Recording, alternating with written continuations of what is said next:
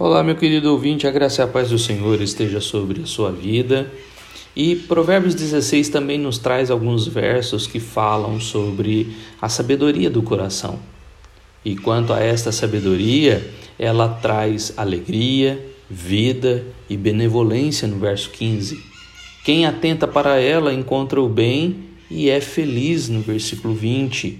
Ah, e é fonte de vida no versículo 22 e traz autocontrole ao seu espírito, no versículo 32. Como você tem lidado com um coração sábio?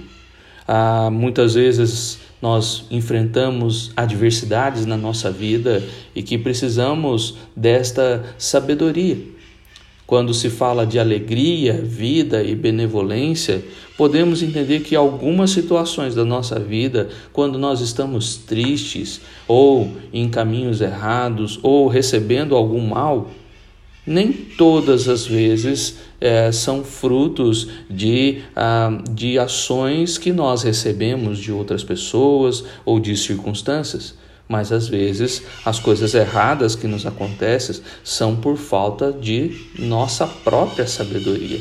Tomamos decisões erradas e então a alegria some.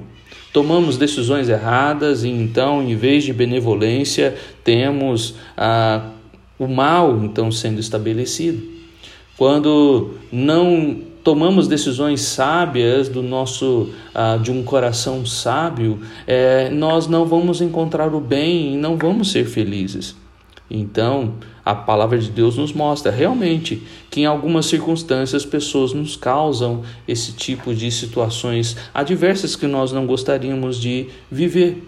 Porém, algumas são por causa de nossas decisões erradas, decisões que não foram tomadas com sabedoria exatamente porque o coração faltou desta sabedoria. Sabedoria essa que Tiago, capítulo 1, nos ensina a pedir a Deus. Peça que Ele dá liberalmente.